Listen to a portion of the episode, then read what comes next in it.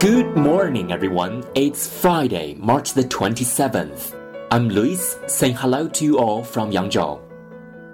大家周五早上好，今天是三月二十七号，我是 Lewis，在扬州给大家晨读。今天的中国文化特辑跟大家聊瓷器，porcelain ware。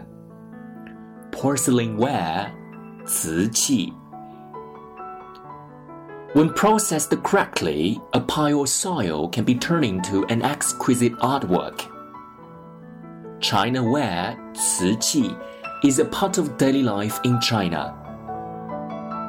The surfaces are decorated with various exquisite patterns.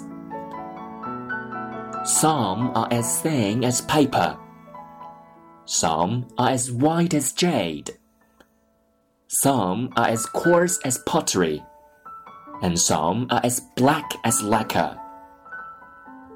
Through the development of 4,000 years, now it is still a brilliant art that attracts many people's interest. The porcelain capital Jingdezhen in Jiangxi province, which has been praised for thousands of years, will be certain to satisfy your aesthetic appetite.